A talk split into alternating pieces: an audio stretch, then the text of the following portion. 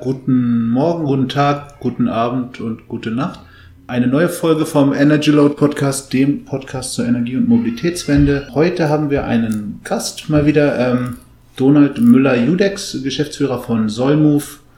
Solmove reden wir natürlich gleich ganz viel drüber. Ist die, will die smarte Straße der Zukunft auf die Straße bringen oder Auf die Beine wäre ja ein bisschen blöd. Hallo Stefan auch. Ähm, ja, über Solmove haben wir ja schon 2015 das erste Mal berichtet, also verfolgen wir das schon länger auf jeden Fall. Und jetzt macht Solmove eine Crowdfunding-Kampagne. Ähm, deswegen ist das auch ein gesponserter Podcast heute, Stefan.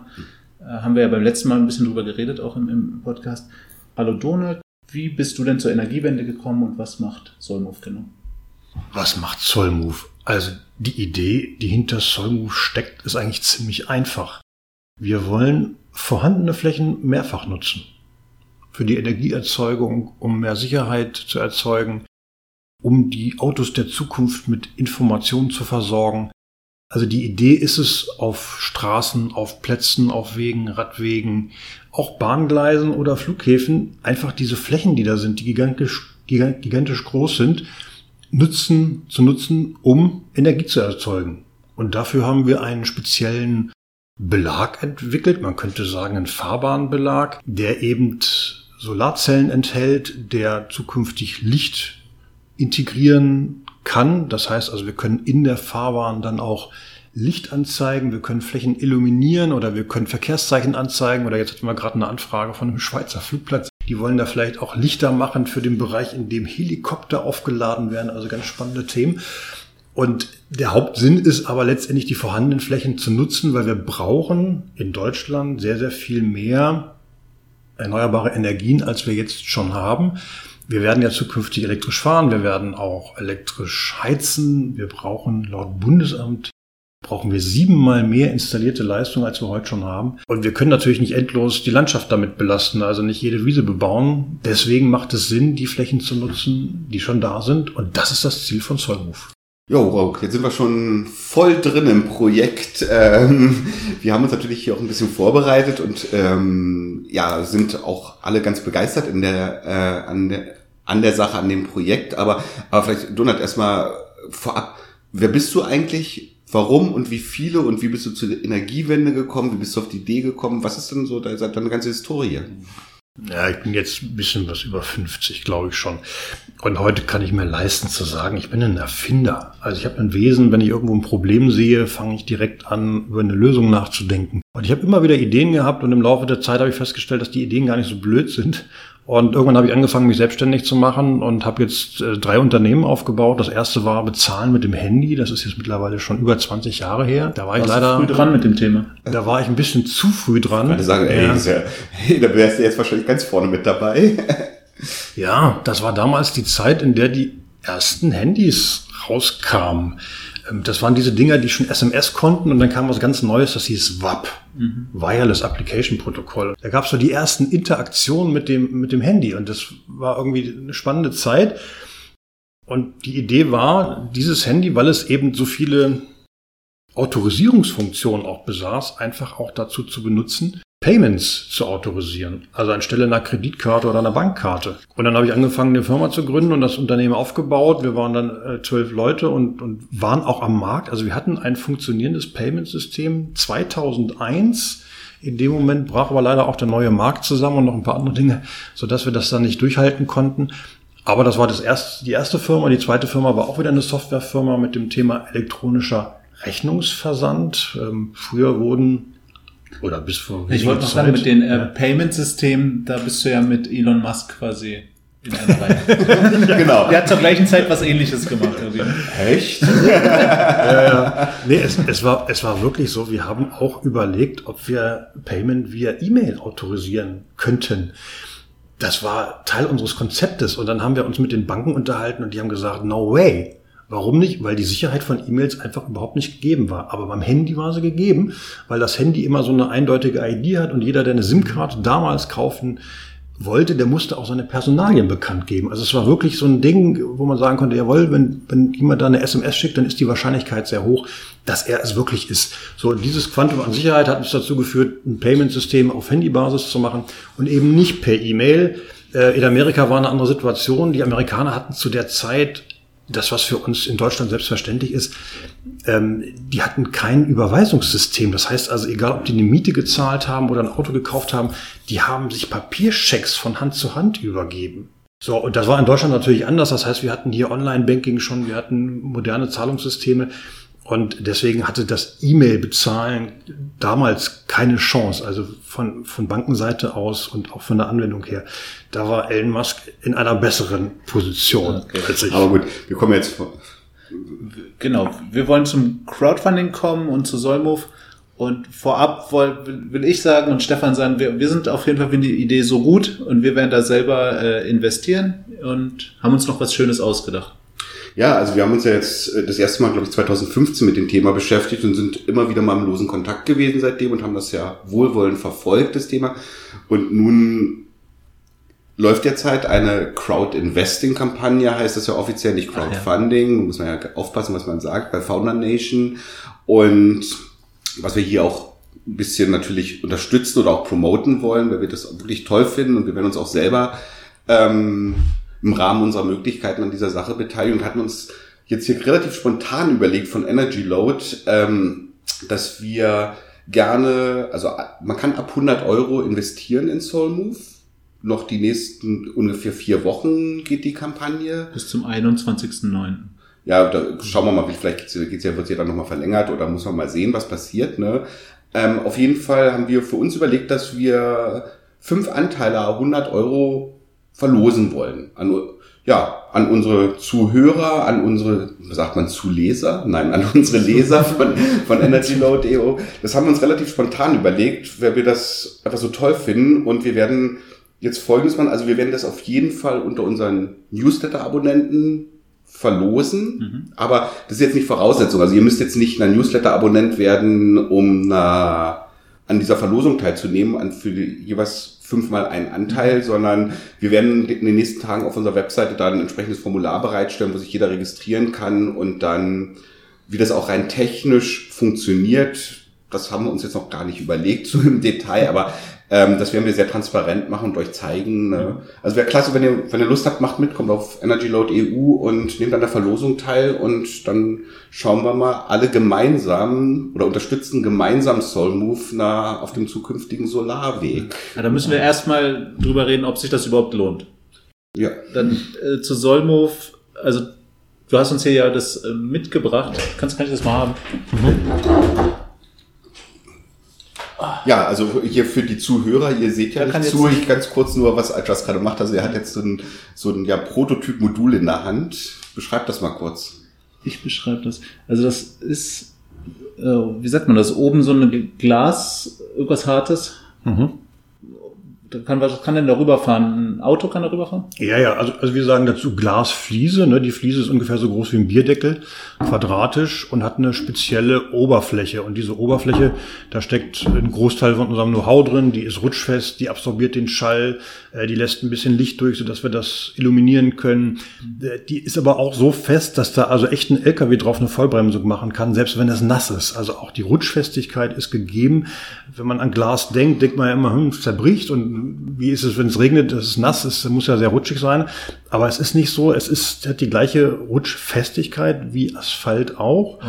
und eine hohe Festigkeit und die Oberfläche ist so speziell, dass sie eben das Sonnenlicht, was ja dann sehr flach einfällt, ne, weil die Straße ja in der, im Wesentlichen horizontal ist ja. und der Belag natürlich auch, weil dann eben dieses Sonnenlicht sehr flach einfällt und das Profil ist so ausgearbeitet, dass es eben das flach einfallende Licht dann auch sehr gut auf die Solarzelle lenkt, die auch dort mit integriert ist. Also man kann genau, da wollte ich gerade sagen, ja. die, unter diesem unter diesem relativ dicken Glas ist halt eigentlich ist es gar nicht so dick, relativ dünn, wie mein kleiner Finger oder so. Und darunter sind halt Module, relativ kleine Module. Das sind hier neun Stück. Die sind keine Ahnung wie groß. Ja, das sind, oder was? Ja, das sind das sind also die Module gibt es eigentlich nur noch in einer Größe. 6 äh, Zoll und das ist hier geviertelt, also das hat jetzt so 7,5 Zentimeter mal 7,5 Zentimeter mhm. ungefähr als, äh, als Größe und wir können pro Quadratmeter rund 85 Watt produzieren. Das ist jetzt äh, für jemanden, der sich da nicht so auskennt, man kann sagen, es ist ungefähr die Hälfte von dem, was ein Modul auf dem Dach machen würde. Die Module auf dem Dach, die sind natürlich zur Sonne ausgerichtet. 230er oder sowas. Ne? Ja, je nach Größe, 230 mhm. gibt auch bis 300. Ähm, so. Und also Module, die das haben, pro Quadratmeter rechnen ist ein bisschen was anderes. Wir machen da 85 Watt. Aber wir haben natürlich den Vorteil, dass äh, die Wiese neben der Straße oder neben dem Radweg, den wir damit belegen, eine Wiese bleibt und eben nicht bebaut wird mit Zellen. Das heißt also, die natürliche Nutzung kann da bleiben. Wir haben keine Flächenkonkurrenz, wie das heute so schön offiziell ist. Wunderbares Wort, Flächenkonkurrenz. Und wo kommt äh, das Kabel irgendwann ran? Also ein Kabel brauchen wir natürlich. Die Kabel sind integriert in die Module. Die Module werden zusammengesteckt und damit werden auch die Kabel zusammengesteckt. Und dann gibt es am Rande des Weges eine Sammelleitung, die zu Konvertern führt. Das ist Stand der Technik, wie auch bei anderen Solaranlagen. Und dieser Strom, der da entsteht, der wird dann ins Netz eingespeist. Aber der kann auch verwendet werden für einen privaten Haushalt oder für ein Gewerbe kann auch verwendet werden, um ein E-Auto aufzuladen. Strom ist neutral. Das heißt, er kann eigentlich überall hin in die Straßenbeleuchtung oder auch im Winter haben wir eine weitere Funktion. Wir können die Solarzellen erwärmen und den Schnee abtauen. Das heißt, man kann sich den Winterdienst, wie wir bisher kennen, mit den Fahrzeugen oder mit der Schneeschaufel kann man sich sparen und kann das quasi elektrisch machen. Was den Vorteil hat, dass es sehr viel kostengünstiger ist. Und kurze Frage noch inwieweit kann das auch quasi für den Stromtransport genutzt werden? Also ist das eine Alternative für die Stromtrassen? Da gibt es ja dieses riesige Problem. Ja, wir haben natürlich in Deutschland dieses, die Diskussion um die Nord-Süd-Trasse, um den vielen Strom, der angeblich vom Norden in den Süden muss. Wir sehen das ja ein bisschen auch visionär, ne? so eine Solarstraßentechnik oder smarte Straßen, wie wir lieber sagen noch, äh, lässt sich ja nicht von heute auf morgen einführen und perspektivisch wird aus dem smarten Straßennetz auch ein Stromnetz und auch ein Datennetz, weil die Daten sind natürlich die nächste Generation der Technologie, die dann da reinkommt. Wir Glasfaser. Werden, ja, Glasfaser mit rein und wir werden auch Sensorik integrieren, um eben Daten zu erheben, die in der Straße entstehen. Jetzt fragt man sich, was brauchen wir in der Straße für Daten? Aber wenn man sich mal vorstellt, das kennt wahrscheinlich jeder, er fährt irgendwie an eine Ampel ran, die Ampel ist noch grün und wenn man selber hinkommt, wird sie rot. Man ist das letzte Auto da Schlag und fragt sich, warum kann die Ampel nicht noch eine Sekunde oder zwei später erst rot werden und äh, den letzten auch noch durchlassen. Das sind solche Dinge, die hängen mit Intelligenz zusammen. Und damit sind wir schnell beim Thema Smart Cities. Das heißt also, wir brauchen Daten, um unsere Umgebung smarter zu machen, effizienter zu machen. Und in der Straße entstehen sehr viele Daten, die wir machen können und auch eben verarbeiten können. Ja, Verkehrsflüsse kann ich ja messen mit Sicherheit. Das ist ja sicher ein ganz spannendes Thema. Ja, ich meine, die Daten, die generiert werden, habe ich gerade gedacht, da interessieren sich doch wahrscheinlich die ganzen Navigationsgerätehersteller für und sowas. Das sind doch ne? ja, es gibt ganz, ganz viele Anwendungen, die wir noch gar nicht so ganz deutlich sehen. Also das mit den Ampeln war jetzt ein Beispiel dafür, was es nützt, wenn man Verkehrsflussdaten hat in Echtzeit. Es gibt aber auch andere Anwendungen. Zum Beispiel haben die autonom fahrenden Fahrzeuge große Schwierigkeiten, sicher zu fahren, wenn es schneit oder wenn Schnee auf der Straße liegt. Weil dann diese ganzen Sensoriken nicht mehr so gut arbeiten wie am Tage, beziehungsweise wie wenn die Straße frei wäre. Und das sind solche Anwendungen, wo die Straße dann eben zum Beispiel eine genaue Geoposition geben kann, also dem Fahrzeug sagen kann, wo es genau ist, ob es noch auf der Spur ist oder nebendran gerutscht. Solche Dinge kommen in Zukunft auch und noch ganz, ganz viele Anwendungen, die möglich sind, dass man das Gewicht von LKWs misst, bevor sie auf eine Brücke fahren oder ähm, wir werden ja auch andere Dinge integrieren in die Straße, wie zum Beispiel Ladeplatten, die dann in der Lage sind, Autos induktiv aufzuladen. Ne? Also in der Straße entsteht Strom, wir haben Autos, die brauchen den Strom und da liegt es ja quasi sehr nahe im wahrsten Sinne des Wortes, diese beiden Dinge zu verbinden, nämlich das Auto mit der Straße zu verbinden durch induktives Laden. So, das heißt also, die Straße wird multifunktional, sie wird smart, sie wird sehr viel mehr können, als sie heute kann. Das ist die Vision. Und die Wirklichkeit ist, dass wir jetzt drei Testanlagen haben. Eine auf dem Fußgängerbereich, eine im Fahrradbereich und eine auf einem Parkplatz, wo auch Autos fahren. Und diese Anlagen funktionieren im Wesentlichen gut, machen Strom, machen auch Wärme bei Bedarf und jetzt brauchen wir eben Geld, deswegen auch die Crowd-Investing-Kampagne, um die Produktion vorzubereiten, um das Produkt weiterzuentwickeln und auch um zu internationalisieren. Wie machen die Wärme? die, wie die Straßenmodule Wärme machen. Also, eine Solarzelle, wenn die Sonne reinscheint, kommt der Strom raus. Und wenn man aber Strom reinsteckt in die Solarzelle, dann wird die Zelle warm. Mhm. Also wir brauchen keinen extra Heizdraht oder keine extra Technologie, sondern wir können die vorhandenen Zellen nutzen, um Wärme zu erzeugen. Und wir brauchen gar nicht so viel, zumindest in unseren Breitengraden nicht, weil es reicht eigentlich, die Straße auf 1,5 Grad zu erwärmen, damit der Schnee abtaut. Das heißt, ich drehe einfach das, das Ding um. Also ich lasse, äh, ziehe nicht den Strom aus der Straße raus, sondern pumpe Strom in die Straße rein, um die aufzuwärmen. Genau, also man dreht nicht das Modul um, sondern man, steht die, man dreht die Richtung des Stroms. Das meine ich, ja. Es ist ja oftmals auch einfach wirklich ein Problem in heißeren Gefildern oder wie sagt man, dass die zu warm werden. Das nimmt ja, der Effizienz geht ja runter in 40 Grad oder so. Also die, ja. Modul, die Moduleffizienz, also die, ja. ja. ja. Ja, ja, das ist ein Problem, was Solarzellen generell haben. Es sei denn, man hat irgendwie eine Dünnschicht- oder Folientechnologie, da ist es ein bisschen anders gelagert. Und das ist ja schön, dass man das so nutzen kann. Dann ist ja eine smarte Anwendung dafür. Ja, Moment, jetzt müssen wir es ein bisschen auseinanderhalten. Also wenn wir diese Hitze haben und die Moduleffizienz dadurch runtergeht, dann hat das erstmal nichts mit Schneetauen zu tun, sondern wir reden ja über den Winter, also wenn es wirklich kalt ist, wenn es unter 0 Grad ist, wenn Schnee gefallen ist, dann kann eben ein Schneesensor ermitteln, dass da Schnee drauf liegt. Und je nachdem, wie es programmiert ist, kann man dann sagen, der Radweg, der zur Schule führt, der soll meinetwegen morgens um 7 Uhr dann schneefrei sein, damit auch rutschfest sein. Und das, wenn wir das Wissen konfiguriert haben, dann sind wir in der Lage, so viel Strom reinzustecken, dass eben der Schnee wirklich abgetaut wird. Und das muss man auch sehr behutsam machen, weil wir natürlich nicht teuren Strom, äh, schon gar keinen Kohle- oder Atomstrom natürlich verwenden wollen, um damit die Umgebung aufzuheizen, sondern bilanziell betrachtet ist das natürlich auch Ökostrom, den wir da benutzen. Aber wir sind jetzt schon ganz viel in Zukunftsvisionen. Also wir reden hier über Smart Cities und ähm, mich interessiert jetzt erstmal, wo stehen wir heute mit den konkreten Anwendungen? Du sagtest uns, na, dass wir, es gibt irgendwie drei Testfelder, Teststraßen, Testwege, mhm. wo ihr lustig Strom produziert und lustig Autos drüber oder Fahrräder drüber fahren lasst. Ähm, wie ist denn da jetzt und äh, genau, und die nächste und die Finanzierung wird benötigt, um jetzt das Produkt noch zu optimieren und mhm. anschließend dann in die Serienproduktion zu starten. Mhm, mhm. Wo steht ihr denn jetzt eigentlich so im, bei der Entwicklung? Also was heißt optimieren? Reden wir davon noch, ich sag mal, die letzte, die letzte Schraube zu optimieren? Also seid ihr schon, wie, oder ist das, ist da was, was ist, was muss da jetzt noch gemacht werden? Ganz konkret, bis ich morgen hier bei mir in der Gneisenau Straße oder auf der Kannstraße eine Solarstraße theoretisch sehen könnte. Also ich habe ja so ein bisschen von der Vision erzählt, bis hin zum induktiven Laden von E-Fahrzeugen. Das ist zugegebenerweise noch ein ziemlich langer Weg. Der wird noch mehrere Jahre dauern.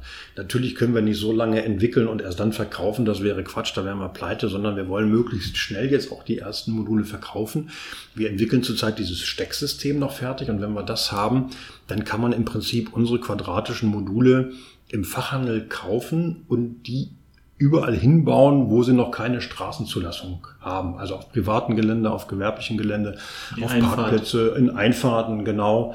Man kann damit auch seinen Swimmingpool umranden oder andere Flächen finden, die schon da sind, die man dafür nutzen kann. Das ist das Ziel, jetzt die erste Anwendung Stromproduktion in den Markt zu bringen. Möglichst schnell. Das heißt also im privaten Bereich, wo ihr wenig regulatorische Problematiken habt, also wo, sagen wir, der Time to Market sehr, sehr kurz ist. Genau. Und wie lange werdet ihr jetzt noch brauchen, um diese Steckverbindung, wenn das das letzte Problem ist, ähm, wie lange werdet ihr dafür noch brauchen? Was, was schätzt du? Also ich schätze, dass wir dafür noch ein halbes Jahr brauchen, okay. bevor wir das fertig entwickelt haben. Und fertig entwickelt heißt, dass wir auch in der Lage sind, es zu produzieren. Also einen entsprechenden Produzenten dafür ge gefunden haben. Wir haben erste, erste Kontakte und erste Partner auch betrachtet und wir sind da auf dem Weg und werden das im nächsten Jahr dann auf den Markt bringen. Das heißt also jetzt 2020 fertig entwickeln, 2021 geht der Vertrieb los. Ja, genau.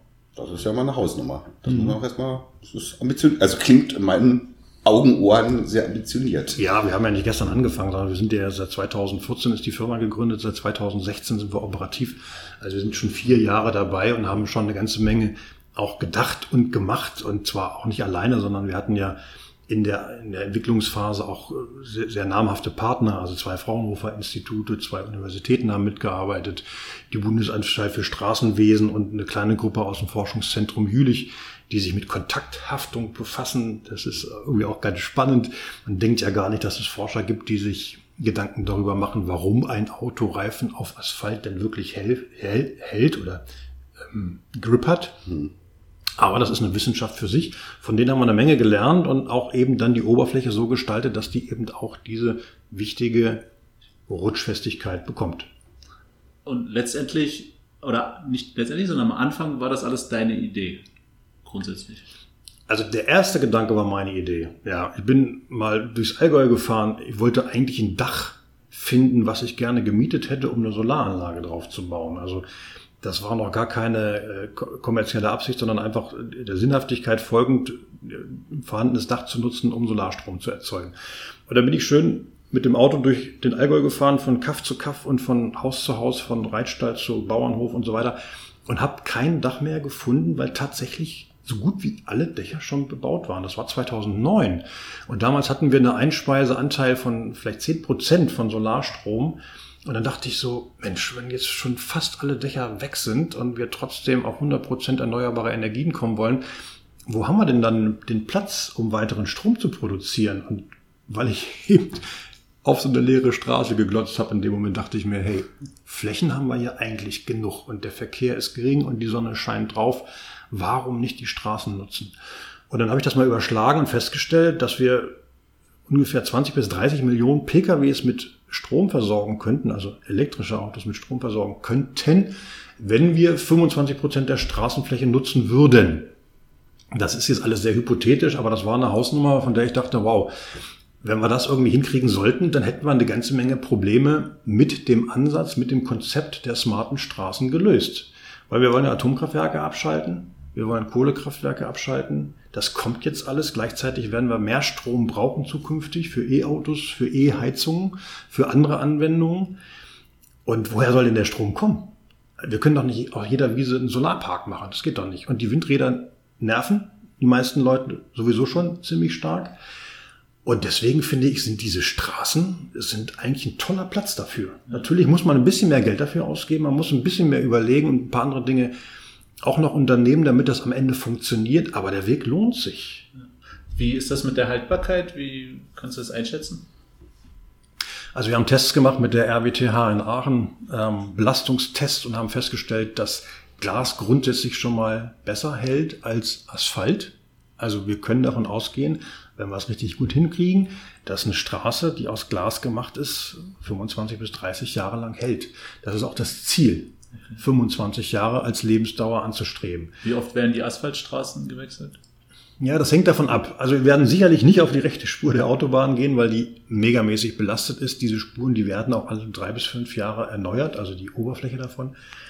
Wird was weggefräst, kommt neuer Asphalt rein, fünf Zentimeter meistens. Und diese Flächen wollen wir nicht nutzen, sondern wir wollen die Seitenstreifen der Autobahn nutzen und eben diese wahnsinnig vielen ganz, ganz kleinen Straßen, die man gar nicht so kennt. Wir haben 50 mal mehr Gemeindestraßen als Bundesstraßen beziehungsweise Bundesautobahnstraßen.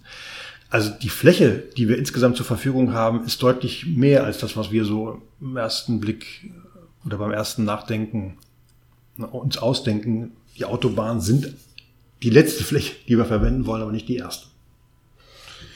Jetzt, jetzt haben wir ja dann hier, ich sag mal, eine dezentrale Energie, also es funktioniert. Wir haben jetzt alle Land- und äh, Regionalstraßen oder wie das auch immer heißt, ähm, an den richtigen Stellen zugepflastert mit den Sachen. Ähm, wir produzieren große Mengen dezentralen Strom. Mhm. Aber wie du sagst, das ist, findet auf Straßen statt, wo meistens wenig los ist. Ist da nicht auch der, ja, der Strombedarf, weil ich würde, also ich gehe davon aus, dass ihr den Strom dezentral nutzen wollt. Ihr wollt ja nicht das alles, ich sage jetzt mal von der norddeutschen Landstraße nach München pumpen, den Strom. Das macht ja gar keinen Sinn. Mhm. ähm, sind das dann auch wirklich die, die Stellen oder die Ecken, wo der Strom auch gebraucht wird? Mhm. Also vielleicht für einen Berliner schwierig vorstellbar, aber die Bayern haben auch Straßen. Echt? Also, ja. Nein, natürlich. Sorry, meine lieben? Fre liebe Freunde in Bayern. Ich, meine, ich habe ganz viel, ich bin super gerne bei euch. Das war Ja. eine, nur eine Berliner Arroganz von mir. Ja, was sie natürlich nicht haben, sie haben keine, keine Nordsee mit Windparks. Das Ja. ist natürlich, das haben die Norddeutschen natürlich sehr viel näher. So, von daher, die Straßen oder die vorhandenen Flächen zu nutzen, ist grundsätzlich schon mal ein dezentrales Prinzip. Ja. Dass wir in den Großstädten, die sehr eng sind, die sehr voll sind, natürlich weniger Flächen haben, die jetzt mit viel Sonne vorhanden sind. Äh, Das ist klar. Also man muss schon auch in die Peripherie Verschattung und so muss man schon beachten. Genau, Verschattung, Verkehr, Belastung muss man natürlich beachten. Aber sobald man in die Peripherie einer Stadt geht, das heißt also da, wo die ganz normalen Leute irgendwie ganz normal wohnen, wo, wo, wo Häuser sind, die jetzt nicht mehr so mega hoch sind, die weiter auseinander stehen, wo mehr Grün ist, da sind auch ganz, ganz viele Straßen und Flächen, die man auch nutzen kann. Und viele Leute wohnen ja genau in diesem Bereich. Also dort, wo der Strom gebraucht wird, oder verbraucht wird, dort kann man ihn auch erzeugen. Und natürlich haben wir auch große Stromnetze. Das heißt also, wir sind nicht darauf angewiesen, jetzt unbedingt von Nord nach Süd den Strom über die A7 zu transportieren, sondern das reicht ja von der Peripherie der Stadt oder vom Umland der Stadt in die Stadt hinein. Ja, und es gibt ja auch viele, viele Möglichkeiten, den Strom äh, intelligent zu managen. Das ist ja ein Teil dieser Smart City Entwicklung, dass wir intelligente Stromnetze bekommen. Äh, Ein Auto aufzuladen, was mit Strom fährt, macht vielleicht tagsüber Sinn, wenn die Sonne scheint und viel Strom da ist, dann sollte vielleicht die Ladestation beim Arbeitgeber stehen oder sollte im Stadtbereich sein, wo die Leute eben die Auto parken. Ähm, vielleicht macht es auch Sinn, äh, Nachtspeichergeräte nachts aufzuladen, um eben die Überstromproduktion, die nachts durch Wind entsteht, dann auch nachts besser nutzen zu können.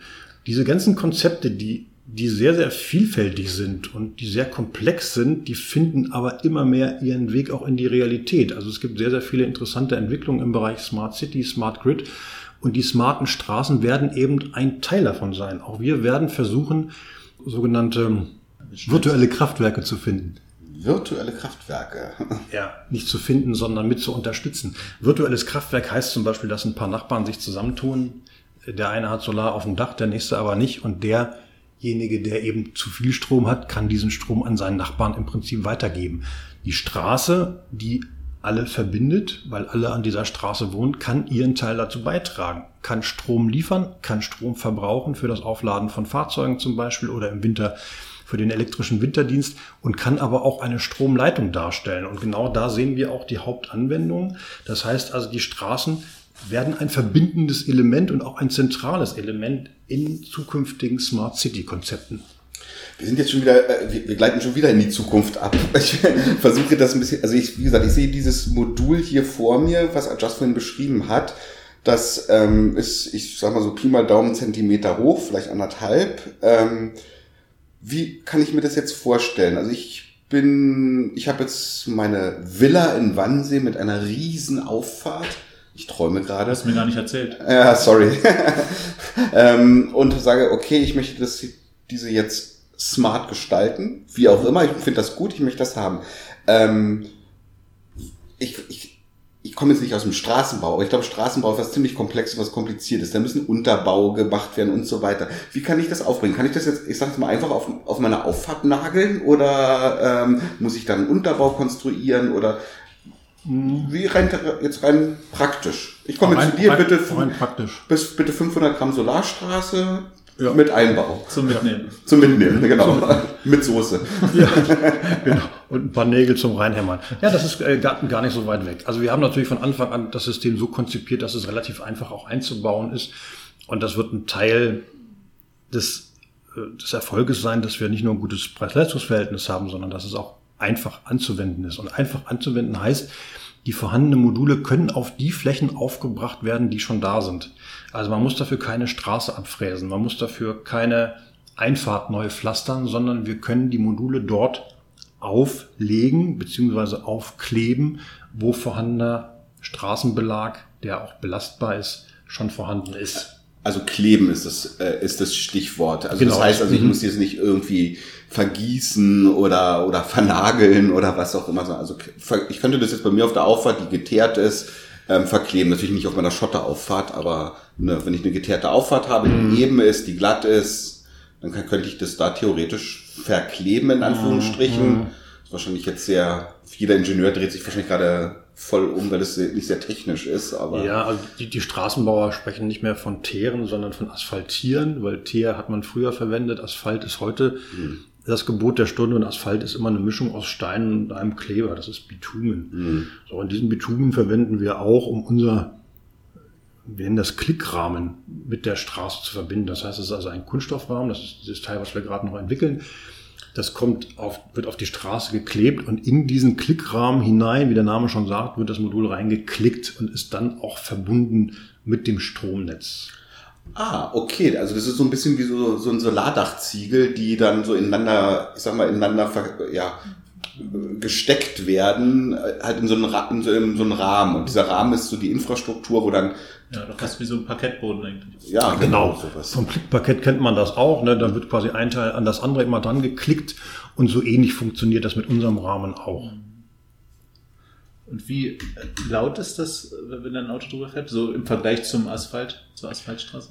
Also kommt drauf an, was für ein Auto drüber fährt. Nein, natürlich nicht. Also wir haben viel von der RWTH in Aachen gelernt, unter anderem auch, welche Effekte dazu führen, dass der Schall, der an den Autoreifen entsteht, sich nicht überträgt beziehungsweise absorbiert werden kann. Wenn ein Auto irgendwo fährt, gibt es immer drei Schallquellen. Das eine ist der Motor, leuchtet ein. Zukünftig Elektromotoren sind schon mal sehr viel leiser. Das zweite ist bei hohen Geschwindigkeiten die Strömungsgeräusche an der Karosserie, also das Pfeifen, wenn man so will. Und die dritte Quelle sind tatsächlich die Autoreifen, die durch das Überrollen der Fläche Luftdruck erzeugen. Und wenn dieser Luftdruck, wie beim Klatschen, ne, wenn man in die Hände klatscht, Achtung, ja, dann entsteht auch ein Überdruck zwischen den Handflächen. Wenn ich dagegen jetzt meine, nur meine Finger zusammenführe und dazwischen die Luft entweichen kann, dann entsteht kein Ton. Und dieses gleiche Prinzip haben wir angewendet. Das heißt, die Noppenstruktur auf unseren Obergläsern ist so gestaltet, dass eben dort die Luft entweichen kann mhm. und dadurch das Abrollgeräusch vom Reifen deutlich reduziert wird. Also wir haben eine Art Flüsterasphalt, wobei es aber eben kein Asphalt ist, sondern wir haben einen Flüstereffekt, der im Unterschied zu normalen Flüsterasphaltstraßen aber dauerhaft ist.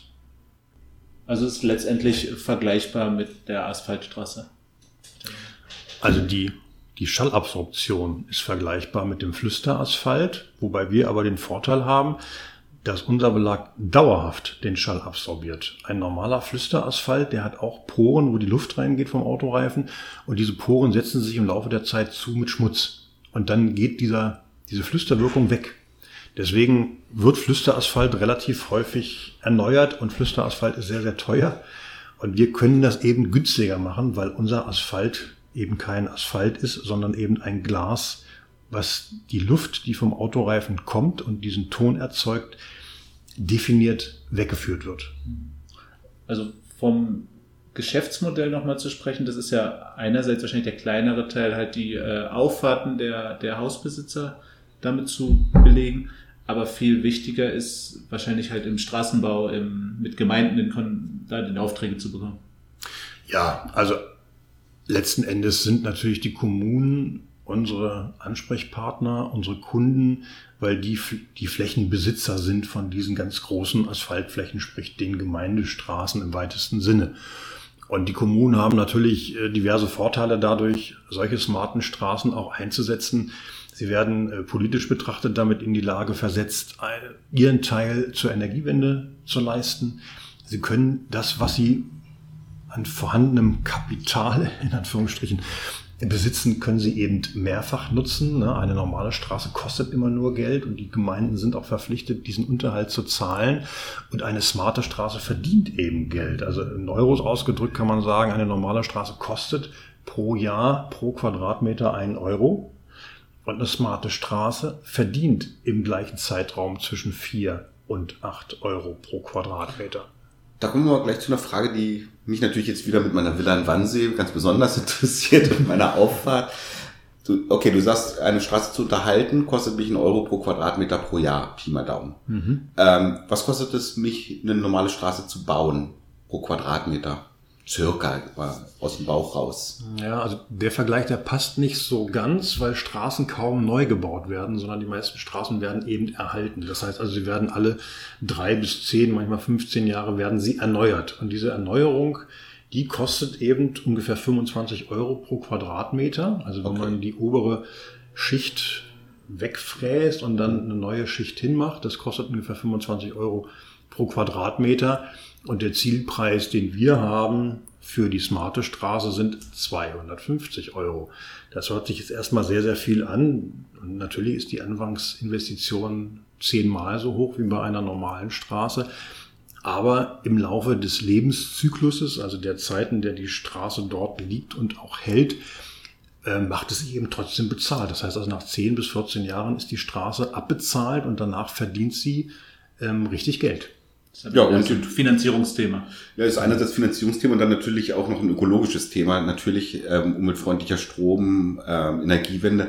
Aber ich denke jetzt ja, Just und ich, wir sind ja beide Betriebswirte erstmal. Wir denken ja in Excel-Formeln manchmal, oder ich zumindest. Mhm. Das war genau der Hintergrund meiner Frage. Also ich habe jetzt meine Auffahrt, ich habe, ich sage mal um eine Zahl, 100 Quadratmeter. Die Auffahrt muss gemacht werden, würde mich 25 Euro pro Quadratmeter kosten, wenn ich sie abfräse und schick mache oder 250 mhm. Euro pro Quadratmeter als Privatperson als Zielpreis, den ihr anvisiert. Ähm, wenn ich es mit euch mache, wenn ich mir eine Solarstraße hinstelle, die natürlich, ich verstehe das natürlich sehr viel mehr kann, die produziert dann Strom. Nach zehn Jahren haben sich also diese Mehrkosten, zehn bis 14 Jahren diese Mehrkosten amortisiert, mhm. wie du gerade gesagt hast. Und das ist ja wahrscheinlich, ist das ist ja nur gerechnet über die reine Stromproduktion, die Amortisation. Ist das richtig? Genau, das ist die reine Stromproduktion. Einen Preis festzulegen für den Winterdienst ist ein bisschen schwierig, für Beleuchtung, für Schallabsorption auch. Deswegen kann man schon sagen, grundsätzlich haben wir dort mehr Wert, also mehr Werte drin, die sich natürlich auch noch mit reinrechnen lassen, aber da ist es schwierig, genaue Zahlen zu finden. Ja gut, aber das kann man ja argumentativ, also da kann man ja mit Argumenten kommen. Also jetzt muss ich halt meine Auffahrt nicht mehr im Winter schippen. Das ist mhm. super bei morgens um sechs bei minus acht Grad rausgehen, muss ich nicht mehr rausgehen, sondern alles schön frei. Ich kann sie beleuchten, mhm. früher oder später, ja. LEDs integrieren oder was auch immer dann die The äh, Thematik ist, mhm. mhm. kann es mir schick machen. Also ich sehe den Mehrwert schon. Einerseits eine rein Stromproduktionsthematik. Nach zehn Jahren habe ich die Straße oder habe ich die Differenz wieder raus nach zehn bis 14 mhm. Jahren.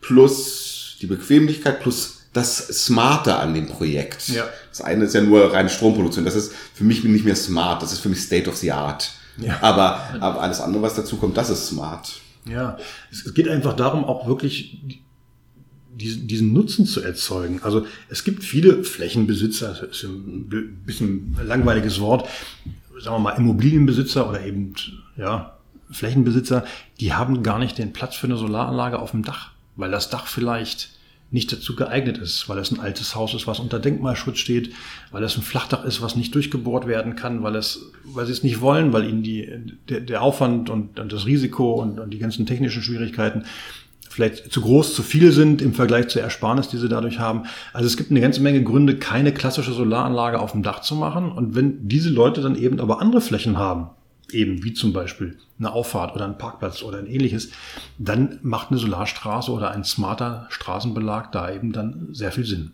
Ich denke jetzt auch an ganz andere Dinge, da habt ihr mit Sicherheit schon viel intensiver drüber nachgedacht. Supermarktparkplätze, große, ja. große Parkflächen an mhm. Flughäfen. Mhm. Ähm, und wir sind jetzt hier nun mal in Berlin. In Grünheide baut Tesla eine, eine, eine Gigafactory wieso kauft nicht Onkel Elon für sein, der hat damit sicher gigantische Flächen, also Straßen oder Verkehrsflächen. Mhm. Das wäre natürlich ein Riesenthema, aber da wird er wahrscheinlich sonst eher mit Solar City reden und sagen, entwickelt mir was eigenes, als mit Soul Move aus Berlin. Weiß man nicht. Ja. Wie hieß die Firma German oder was, die sie da gekauft haben? Ja, das ist, na gut, das war so ein Industrieroboterhersteller, ne? Ja.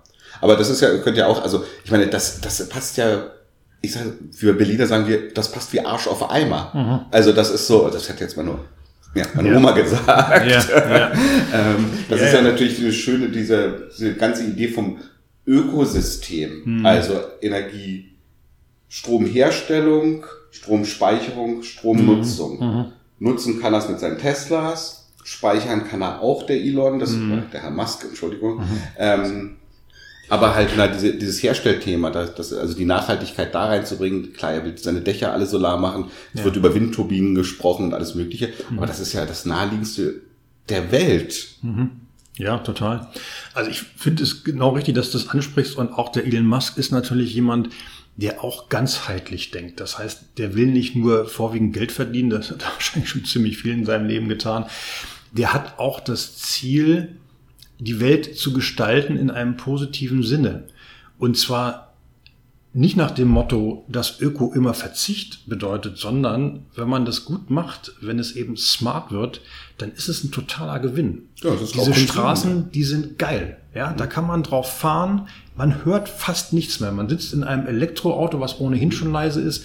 Der Fahrbahnbelag ist leise und man hat das schöne Gefühl, mit saurer Energie, die direkt von der Sonne kommt, über die Straße in das Auto reinkommt, durch die Gegend zu schweben. Also mich begeistert das total. Also, das also, ist also an dieser Stelle jetzt mal den Aufruf hier. Also falls, falls ihr von Grünheide uns zuhört oder, oder Elon, falls du... Oder irgendein anderer Gemeinderat. Äh, genau, ein anderer Gemeinderat, aber auch Elon, falls du das über einen Google ja. Translator hast laufen lassen oder einer deiner Leute, melde dich bei uns. Wir machen gerne den Kontakt. Also das, das, das wäre doch mal ein echtes Projekt. Das wäre natürlich marketingtechnisch für euch klar richtig toll, aber das, das, das das passt einfach. Das gehört zusammen aus meiner Sicht. Ja, also wenn wir den Seiten, wenn wir den Seitenstreifen der A10, ne, das neue Gelände in Grünheide liegt an der A10. Wenn wir den Seitenstreifen von dieser A10 auf ein paar Kilometer nutzen könnten, dann könnten wir eine ganze Menge Strom machen, den wir direkt in diese Fabrik leiten. Ja, also der Platz ist da und natürlich entstehen da auch gigantische Parkflächen. Die wollen ja, glaube ich, 1000 Autos pro Tag produzieren. Die gehen ja nicht alle direkt auf den Zug und auch die Mitarbeiter kommen wahrscheinlich teilweise mit dem Auto. Das heißt, die werden Parkflächen haben, große Flächen haben, die wir noch zusätzlich nutzen könnten. Hm. Wir haben nur im Moment als Startup, kleines Startup, große Herausforderung, dass wir das natürlich dann irgendwie auch wuppen müssen können und dafür brauchen wir die Produktion und für die Produktion brauchen wir das Geld. Ne, du hattest es gerade schon mal erwähnt, äh, Internationalisierung als Thema. Jetzt kann ich mir vorstellen, dass solche smarten Straßen in Deutschland eher, dass das dauert ein bisschen. Aber da gibt es ja gewisse Länder, keine Ahnung, die äh, gern mal Geld in die Hand nehmen und das Neueste vom 19. Dubai oder ja. was weiß ich, Shanghai, Saudi-Arabien halt hier mit ja, Ma Master City. Wie siehst du das? Wie, oder seid ihr da schon mit Scheichs in Gesprächen? ja, ja, sind wir. also das, das Thema kommt insgesamt relativ gut an. Es wird schnell verstanden, dass es Sinn macht, vorhandene Flächen mehrfach zu nutzen. Äh, wir haben für das Konzept am Anfang auch äh, den deutschen Nachhaltigkeitspreis gewonnen, den Start Green Award, den Next Economy Award äh, für diese Innovation, dann weitere Preise vom Handelsblatt und auch eben zwei internationale, einen deutsch-chinesischen und auch einen in Dubai. Und witzigerweise gibt es in Dubai einen Film über die Zukunft von Dubai. Da ist schon diese große Autobahn, diese zwölfspurige, die mitten durch die Stadt geht, die ist da schon als Solarstraße gemacht. Also die haben das okay. auf dem Plan. Und natürlich stehen die total auf Elektromobilität. Wenn man dort ins Taxi steigt, dann ist es mit ziemlich großer Wahrscheinlichkeit ein hybrides Taxi. Also die haben gerade die Übergangsphase, aber sie sind sehr viel, sehr viel offener. Sie haben natürlich auch eine Menge mehr Geld. Sie haben eine Menge, Menge, Menge, Menge mehr Sonne. Das heißt, da lohnen sich natürlich Solarstraßen sehr, sehr gut, zumal sie eben auch wissen, dass das Öl oder das Geschäft mit dem Öl immer weiter zurückgeht, dass es auch perspektivisch keine wirklich rosige Zukunft hat. Und gerade im Mittleren Osten ist ja der Bedarf an Energie sehr, sehr hoch. Sie brauchen zum Beispiel enorm viel Energie, um Wasser zu erzeugen. Der Verbrauch für einen Dubaianer liegt bei 600 Liter am Tag. Ich bin fast aus allen Wolken gefallen. Wir haben hier in Europa haben wir 100 bis 150. Das liegt natürlich daran, dass die auch sehr, sehr viel bewässern müssen, was wir hier nicht bewässern müssen, weil wir ja Regen haben. Aber das Kuriose ist, dass die wirklich ihr Wasser mit Öl produzieren. Also es ist fast pervers. Jetzt, jetzt in Dubai, ja. aber ich denke jetzt, äh, also ich, mir persönlich geht jetzt sofort China im Kopf. Ich meine, China hat die große Umweltproblematiken, große Umweltproblematiken. Sie setzen auf erneuerbare mhm. Energie, sie setzen auf Elektromobilität, sie unterstützen es. Ja. Also, und bei, in China muss man ja nicht kommen und sagen, na jetzt lass uns mal 200 Meter Versuchsstrecke bauen, sondern die sagen, okay, dann bauen wir mal irgendwie 4000 Kilometer Autobahn, das ist der Test. das ist ja alles big, das ist ja alles echt big. Also, auch da gibt es natürlich viele Möglichkeiten. Ja. Also, das, ich glaube, das muss nur richtig platziert sein bei den richtigen Leuten und ähm, ja. das passt schon. Also ich war fünfmal in China. Okay. Deswegen. Und wir haben dort ein Letter of Intent mit einer Einheit des Verkehrsministeriums geschlossen, schon 2016. Wir sind aber nicht wirklich vorangekommen. Das lag zum einen an uns, weil wir nicht liefern konnten. Zum zweiten lag es aber auch an den Chinesen, weil die auch irgendwie nicht vorangekommen sind mit ihren Projekten. Zum Beispiel haben sie was ganz Großartiges vor. Sie wollen einen Highway neu bebauen, der zur Olympiade 2022 von Beijing nach Zhangjiakou. Das ist ein Ort in den Bergen, wo dann entsprechend Ski gefahren wird und so weiter. Das sind schon wieder Olympische Spiele in China? 2022. War doch gerade erst in Sommerspiele, jetzt Winterspiele oder? Winterspiele. Achso, ja, 2021 ist dann jetzt Japan, also es war ja eigentlich 2020, aber es ist ja auf Ja. 2021 verschoben. Genau. So, und da auf diesem Highway, dort müssen natürlich auch die Leute hin und her transportiert werden, die also in Beijing sind und eben auch nach Zhangjiakou wollen. Und da fahren Busse und diese Busse, die werden autonom fahren, die werden induktiv aufgeladen über die Straße mit Solarstrom. Das heißt, die zeigen vier neue Technologien an einem Highway. Das ist so typisch chinesisch. Also sehr, sehr ehrgeizig, sehr, sehr weit gedacht. Aber wir sind bis jetzt nicht reingekommen in dieses Projekt, weil es einen chinesischen Konkurrenten gibt, der uns zum Teil auch kopiert hat. Das wäre meine nächste Frage gewesen. Wie viel Konkurrenz gibt es in dem Markt? Wir haben fünf Wettbewerber weltweit. USA, Holland, Frankreich und China. Noch einen weiteren mittlerweile aus Ungarn. Und die verfolgen alle die gleiche Grundidee, nämlich vorhandene Flächen im Wesentlichen Straßen für die Stromerzeugung zu nutzen. Sie haben alle unterschiedliche Ansätze vom Material her, von der Form her, von der Art, es einzubauen. Und es wird sich zeigen, welches Konzept sich Das- durchsetzt. Das Material, was hier benutzt wird, ist das von euch entwickelt? Also könnt nur ihr das benutzen? Ist das so Geheimformel oder? Ja, total geil. Ja. Man nennt das Glas, seit 2000 Jahren funktioniert das. Dann, ja, wie ist denn genau so die IP, also Intellectual Property oder Patentsituation? Ihr habt sicherlich da Patente, also ihr schützt Ja. euch sicherlich mit eurer Technologie, aber wie? Ich glaube, das Glas haben die Chinesen erfunden, aber unser Glas nicht. Also das haben wir wirklich zum Patent angemeldet, die spezielle Oberfläche. Da steckt eine ganze Menge Know-how drin, auch Fertigungs-Know-how, weil wir das so stark profiliert haben, wie das normale Glaswerke eigentlich gar nicht können. Da haben wir also was Spezielles gemacht. Auch diese Rutschfestigkeit herzustellen, haben wir was Spezielles gemacht. Das verrate ich jetzt hier mal nicht. Und wir werden natürlich versuchen, dieses Patent auch zu bekommen und auch so zu nutzen, dass wir da eine Alleinstellung behalten, die uns einen Wettbewerbsvorsprung ermöglicht, der uns dann eben auch einen Marktvorsprung ermöglicht. Das ist ganz klares Ziel. Also es ist jetzt keine Wald- und Wiesentechnologie, sondern, also ich sag mal so, jeder, der Glas und Solar kann, könnte das jetzt nicht so ohne weiteres zusammennageln, sondern da, da steckt schon, wie wir ja schon gelernt haben, sechs Jahre äh, Entwicklungsforschung und Entwicklung drinne und renommierte Forschung und Entwicklung scheinbar. Ja, also es ist insofern schon auch eine Wald- und Wiesentechnologie, weil wir natürlich in die Natur wollen. Also wir wollen auf Landstraßen, die haben was mit Wald und Wiesen zu tun. Mehr Wiese als Wald, weil Wald macht Schatten. Aber natürlich hast du recht, du hast es ja so gemeint. Es ist schon auch ein bisschen ein Hightech-Produkt. Das sieht man zwar von außen nicht so, es wirkt relativ schlicht, aber da steckt eine Menge drin und das haben wir entwickelt und das stellt auch den Wert dar. Jetzt sind wir ja äh, Energiewendeblock und ähm, Naturschützer und so, da ist ja das Auto schon mal tendenziell böse. Wie, wie weit kann man denn das ähm, so für die Schiene um, umrüsten? Also bei dem Auto und Böse muss ich mal kurz einhaken. Ich glaube, wir werden Autos immer haben. Wir sind Individuen und wir sind Individualisten, die gerne auch mal individuell fahren und dafür ist das Auto das einzig wahre Medium. Das heißt, Auto wird bleiben. Es ist die Frage, wie wir damit fahren. Wenn wir natürlich mit stinkenden SUVs durch die Gegend fahren, ist es nicht so toll.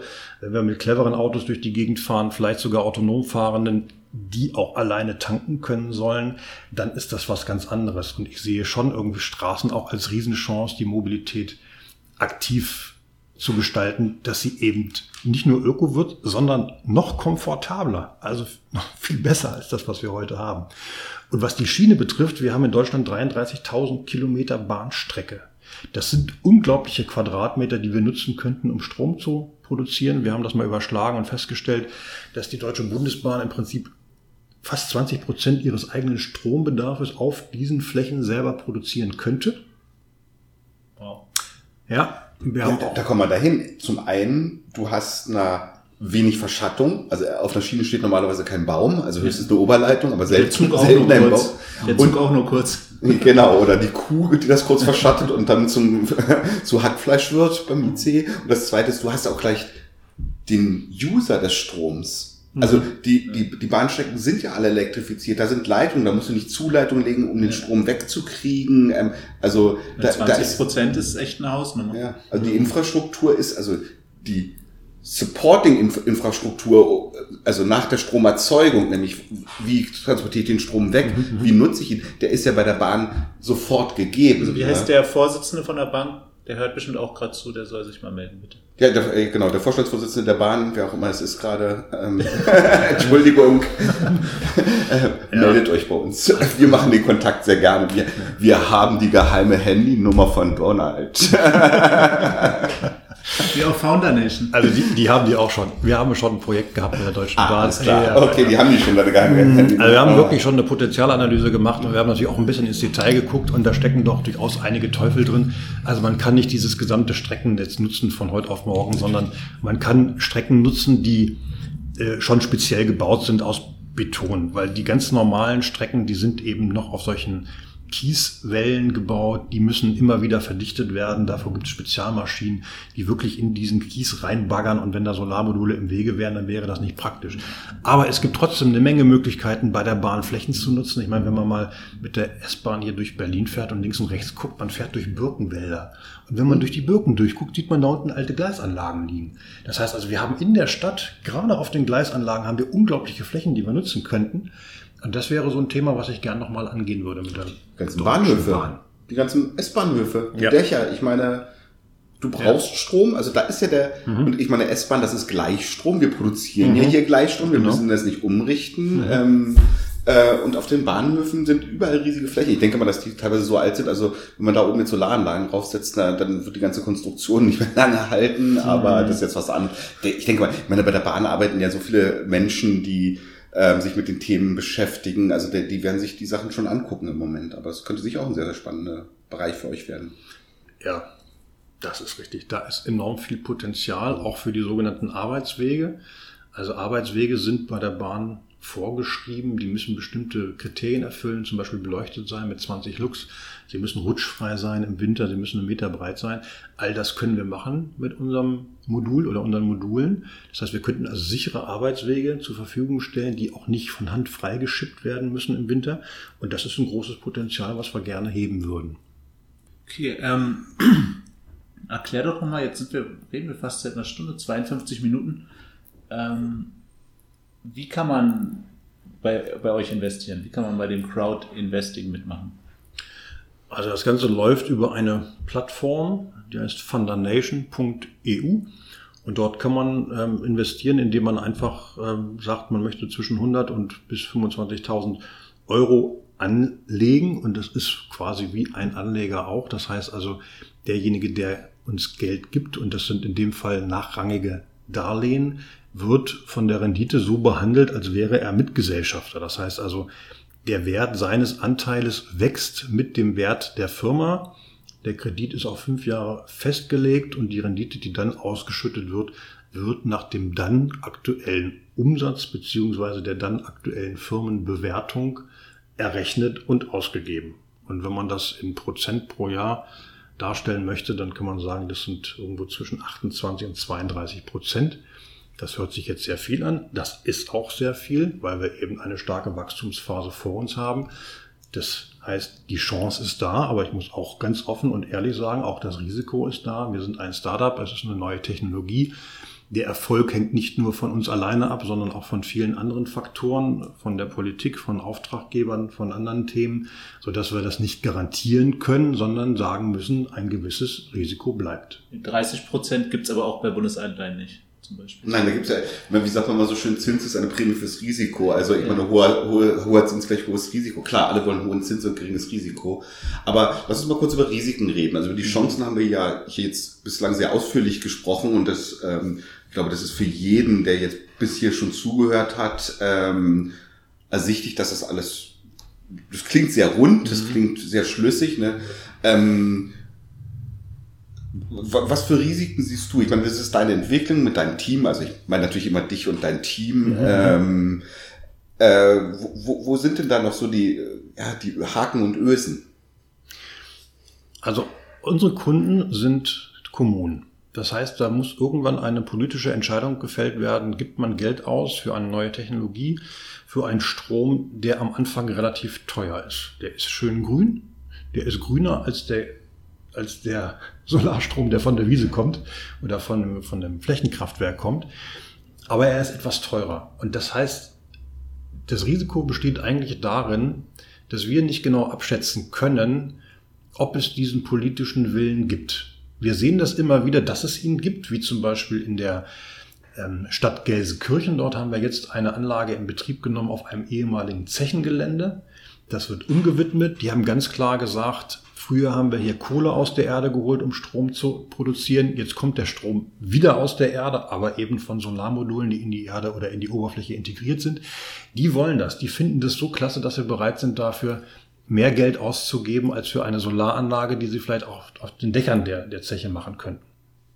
Das heißt, in Zukunft wird sich zeigen, ob wir kulturell als Gesellschaft diese Entscheidung treffen, es gut zu machen oder es billig zu machen. Davon hängt auch unser Erfolg ab. Das muss ich ganz offen sagen. Das heißt, wir werden natürlich Spezialanwendungen haben, äh, wo wir konkurrenzlos sind. Was weiß ich, auf einem Parkplatz kann man natürlich die eigenen Stellflächen auch überdachen. Wir reden ja zurzeit auch in Deutschland darüber, ob wir Autobahnen überdachen sollen, um auf dem Dach dann mhm. eben Solar zu installieren. Oder ob wir die eigentlichen Fahrbahnen hernehmen. Das wird die Zukunft zeigen, wie der, der politische Wind weht und, und was beauftragt wird. Aber das können wir nicht vorhersagen. Also das primäre Risiko ist dann so das Kundenrisiko. Eure Kunden sind immer öffentliche Auftraggeber, primär, also in, in erster mhm. Linie, wenn dich mhm. Elon morgen anruft. Ähm, und äh, te technische Risiken, gibt es da jetzt noch irgendwas zu beachten oder ist das eigentlich jetzt, wo ihr sagt so, ey, also das technische Risiko, das haben wir im Griff, da sind wir eigentlich durch? Also technische Risiken haben immer was mit Geld zu tun. Wenn man Geld hat, was zu entwickeln, dann wird die Technik immer besser, immer zuverlässiger und reift im Laufe der Zeit. Das haben wir schon ganz, ganz oft bei vielen, vielen Technologien gesehen. Das ist nicht das Nadelöhr, sondern das Entscheidende ist der Markt. Und der Markt hat immer auch was mit Kultur zu tun. Das hört sich jetzt vielleicht ein bisschen komisch an, aber es ist letztendlich so, die Bürgermeister müssen entscheiden, ob sie die Wiese hernehmen, um Strom zu produzieren, oder die Straße. Die Straße wird wahrscheinlich doppelt so viel kosten. Das heißt, die Rendite ist nur die Hälfte von dem, was es auf der Wiese bringen würde. Und das ist eine politische Entscheidung. Also, um jetzt nochmal zu unserer Diskussion von vorhin zurückzukommen. Vorhin haben wir ja überlegt, na, ähm, dieser Straßenbelag ist um den Faktor 10 teurer als Asphalt. Mhm. Aber eigentlich ist das ja gerade Äpfel mit Birnen vergleichen, weil es ist ja nicht, wir haben ja keinen Straßenbelag, sondern wir haben ja eine Solaranlage. Mhm. Wie ist, ist, denn da eigentlich so der Kostenvergleich? Ich sage jetzt mal, statt einer Freiflächenanlage, ich kaufe eine Freiflächenanlage, was kostet das pro ja. Kilowatt Peak mhm. oder wo, ähm, Meint er ja gerade mhm. Also es, es ist nicht der Vergleich zwischen Äpfel und Birnen, sondern der Vergleich zwischen einem Apfelkuchen und Birnen. Das heißt also, wir haben einen Kuchen, wir haben ja deutlich mehr drin. Wir Eben. haben die Schallabsorption drin, wir können Licht integrieren. Deswegen war eigentlich meine Frage vorhin die falsche, wenn man es mal genau nimmt. Also deswegen versuche ich jetzt mal, ich bin jetzt Bürgermeister von einem bayerischen Dorf, wir sind jetzt ja. in Bayern. Ähm, und mit der Villa am Wannsee. Mit der Villa am Wannsee, genau, der Bürgermeister hat die Villa am Wannsee, haha. Nein, der Bürgermeister im, im bayerischen Dorf und ich, ich habe jetzt ein Stromthema bei mir im Dorf mhm. und ich habe jetzt einen Acker eine Wiese, wo ich 100 Quadratmeter oder ein Quadratmeter Solar installieren kann oder ich habe eine Straße. Wie fällt denn da der Kostenvergleich aus? Ich weiß natürlich auch, dass es wieder Äpfel mit oder Apfelkuchen mit Birnen vergleichen, weil die mhm. Solarstraße viel mehr kann, als nur Strom zu erzeugen. Aber pro Kilowatt Peak, wie viel, was auch immer, wie fällt denn der Vergleich aus? Also wir sehen ja in der Solartechnik, dass der Preis seit 30 Jahren permanent nach unten geht. Ja. Wir sind ungefähr jetzt bei 10 Prozent des Preisniveaus im Vergleich zum Anfang, als die Solartechnik gerade auf den Markt kam oder überhaupt ins Bewusstsein kam. Eine ähnliche Preissenkung vermuten wir auch, sobald wir in die Serie beziehungsweise in die Massenproduktion kommen. Im Moment sieht es so aus, dass wenn wir den Zielpreis von 250 Euro ansetzen, kann man sagen, wir haben einen Kilowattpreis von 8 bis 12 Cent. Das hängt jetzt davon ab, wie viel Sonneneinstrahlung an der entsprechenden Stelle ist und wie stark die Fläche dann verschmutzt sein wird, weil mit Schmutz rechnen wir auch immer. Äh, nochmal ganz kurz zum ja. Verständnis. Ihr geht davon aus, dass nach Abzug der Investitionen und so weiter, ihr 8 bis 12 Cent pro Kilowatt Ertrag generiert. Genau. Ja, dass die Kilowattstunde 8 bis 12 Cent kostet. Kostet. Mit normalen, in Anführungsstrichen, Solaranlagen, also auf dem Dach oder im Feld Mhm. installiert, kostet die Kilowattstunde irgendwas zwischen drei und, ja, je nachdem, wie alt und teuer sie gemacht ist. Aber bei, Kann auch bis, schon bis bis- runter bis auf drei Cent. Eben, also eigentlich klingt Ja. das für mich, und wenn ich jetzt in Leipzig Strom kaufe, ich weiß jetzt nicht, was die aktuellen Preise sind, da kaufe ich ja auch den Strom für 7, 6 oder 7 Cent ein derzeit. Du kriegst da sieben Cent? Nein, ich persönlich nicht, Ja. also als groß. Ich rede Als- jetzt ähm, genau. als, als Produzent, also als Einkäufer. Produzent. Ich rede nicht von EEG-Umlagen, Netzentgelten und all das, was da oben noch raufkommt. Ja, ja. Sondern der reine Strompreis. Ja, der reine Strompreis. Ich meine, wer kriegt den reinen Strompreis? Das kriegen wirklich Großeinkäufer, Ja. die sich auch verpflichten, bestimmte Mengen abzunehmen. Eine Bundesbahn, die kauft natürlich große Mengen ein und auch auf ein paar Jahre verteilt. Die haben einen ganz, ganz anderen Strompreis als jemand, der in Kreuzberg einen neuen Stromvertrag abschließt und 30 Cent zahlt. Aber Ja. Entschuldigung, darauf Ja. wollte ich ja hinaus. Eigentlich genau, dass, dass eigentlich im Vergleich zum Markt, zu den anderen Strom, Ja. der so, der, den ich so am Markt kaufen könnte. Ich bin jetzt der Bürgermeister, ich möchte jetzt hier nicht meinen ganz einfachen Ja. Strom. Eigentlich bist du dann doch schon fast in dem Bereich, auch preis, preislich konkurrieren zu können. Ja, also wenn wir diesen Zielpreis von 250 Euro erreichen, dann können wir durchaus konkurrieren und zwar speziell in dem Fall, wenn jemand den Strom selbst nutzt. Genau. Weil dann muss er eben keine 27 oder 30 oder noch mehr Cent zahlen pro Kilowattstunde, sondern er hat dann den Strom selber. Und er kriegt noch den 12 ganzen. Kuchen, er kriegt nicht nur einen Apfel, er kriegt auch noch die Beleuchtung, die Beheizung, die, die Geräuschreduktion und das Ding, kriegt den ganzen Kuchen, nicht einen Naja, aber da ist ja äh, Kent Brockman von den Simpsons bei den Nachrichten, der sagt doch immer, äh, Demokratie funktioniert einfach nicht. weil, weil das rechnet sich halt erst nach 10 bis 14 Jahren und die werden ja immer nur für vier Jahre gewählt. Ja. Oh. Ja, ja. Böser Adjust. Böser Pupe.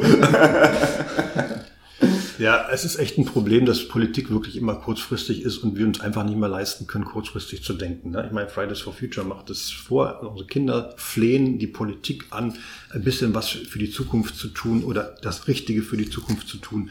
Es gibt einen ganz berühmten Klimaforscher, der Herr Rockström, der gesagt hat vor ein paar Jahren schon, was wir in den nächsten zehn Jahren entscheiden, wird die Welt in den nächsten 60.000 Jahren prägen. Und das hat er vor drei Jahren gesagt. Das heißt, wir haben noch sieben Jahre, in denen wir wirkliche Entscheidungen treffen können. Und wenn wir die, wenn wir das vergeigen, wenn wir aus der Kurve fliegen, dann wird es unseren Enkeln mal ziemlich miserabel gehen. Und die werden dann uns auch Fragen stellen. Warum habt ihr nichts gemacht? Ihr wusstet doch, was kommt. Also in der Verantwortung sehe ich mich auch. Und ich habe drei Kinder und ich würde gerne meinen Kindern und ihrer Generation etwas mehr saubere Luft hinterlassen, weil ich eben zu der Generation auch gehöre, die relativ bedenkenlos, teilweise unwissend, die Welt vergiftet hat.